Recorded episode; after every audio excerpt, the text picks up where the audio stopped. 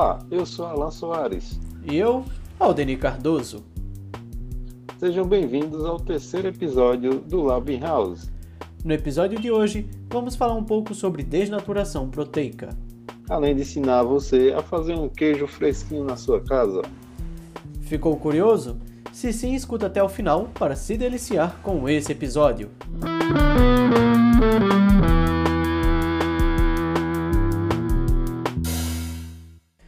Em primeiro plano, vamos definir o que é uma proteína.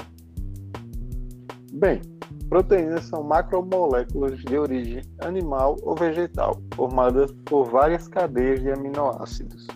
Cada cadeia de aminoácido é formada a partir de uma configuração única, determinando assim a função da proteína. Usando nosso próprio corpo como exemplo, as proteínas se apresentam de diversas formas, como enzimas, hormônios, anticorpos, hemácias, entre outros. As proteínas do nosso corpo são formadas por até 20 aminoácidos diferentes. Ou seja, uma proteína não precisa ter em sua composição necessariamente todos os 20 tipos de aminoácidos padrões. Assim, ela pode ter, por exemplo, uns 12 e ser ainda considerada uma proteína. Todavia, o nosso corpo só é capaz de produzir 12 aminoácidos, precisando de mais 8 aminoácidos adquiridos de formas externas. Esses aminoácidos são chamados de aminoácidos essenciais e os ingerimos principalmente pela alimentação. Por exemplo, quando tomamos leite, conseguimos adquirir todos os aminoácidos essenciais, alguns mais, como a leucina, e outros menos, como o triptofano. Mas para conseguirmos ingerir todos os aminoácidos essenciais de maneira saudável, é importante lembrar que devemos ter uma dieta balanceada, pois tudo em excesso ou em falta faz mal. E falando ainda do leite, que é uma das estrelas do nosso podcast, se não a estrela, o leite de vaca é rico em uma proteína chamada caseína, sendo 80% do conteúdo proteico desse líquido. Alguns dos derivados do leite são formados pela desnaturação dessa proteína, como por exemplo o iogurte e o queijo. Mas antes de adentrar nesse processo, Alan vai explicar um pouco o que é a desnaturação proteica.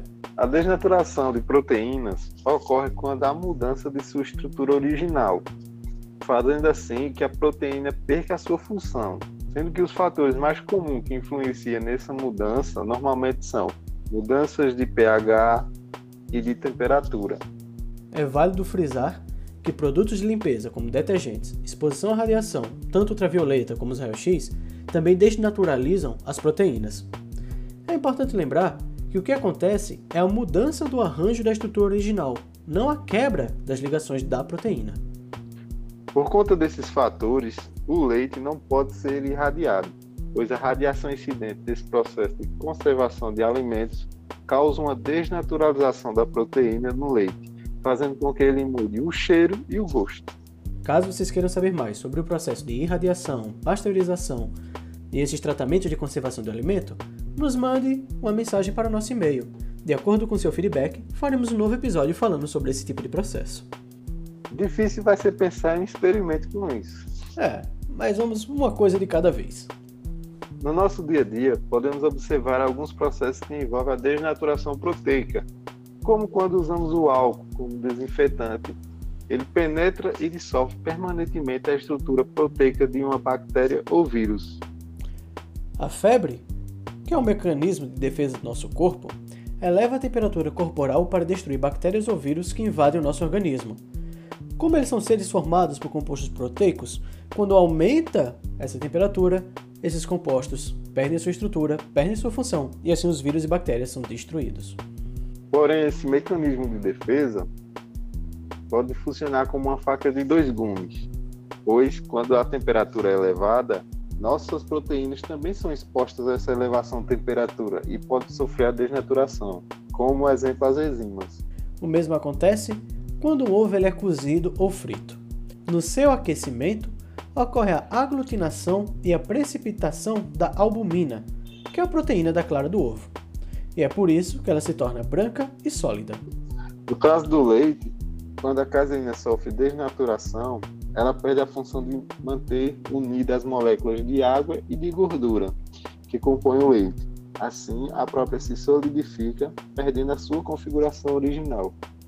E é justamente pelo processo de desnaturação da proteína caseína do leite que iremos fazer o experimento de hoje.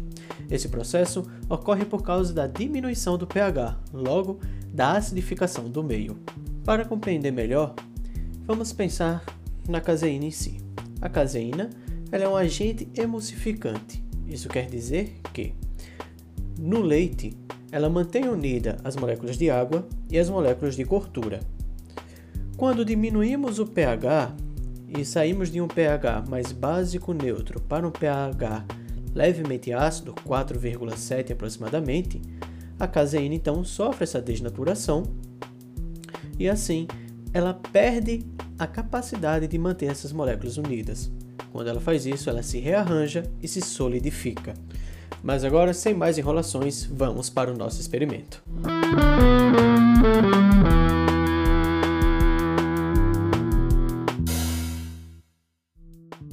Prepare o caderno e a caneta, pois para o experimento de hoje vamos precisar de 1 litro de leite de vaca natural, vinagre branco, uma panela, um filtro de café e um recipiente para pôr o queijo.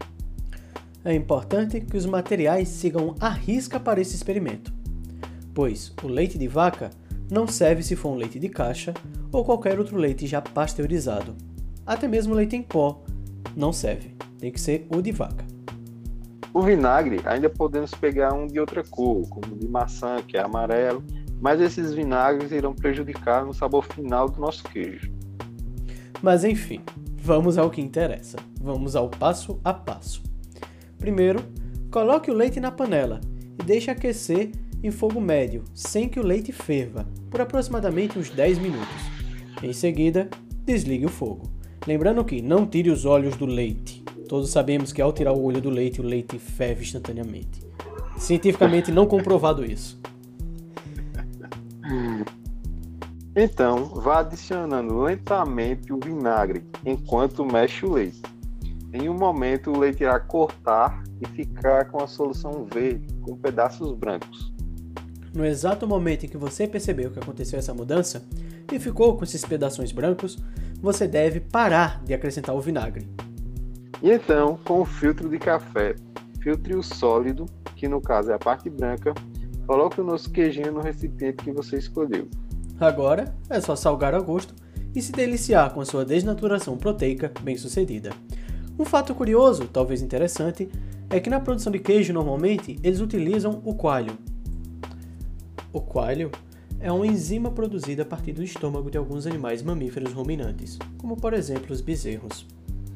A forma mais rústica de produção do queijo coalho, utilizado desde os anos 1000 a.C., e ainda em locais no interiores e afins, se baseava em realmente utilizar um pedaço do estômago do animal, e assim, graças à ação do coalho, a caseína se solidificava pelo processo da desnaturação proteica. Atualmente, nas fábricas modernas, o coalho ele já consegue ser isolado e extraído do estômago desses animais da forma mais pura possível. E com isso, terminamos mais um EP do Lab House. Nos mande seu feedback para o nosso e-mail lab0in0house@gmail.com. Nos encontramos no próximo episódio. Até mais!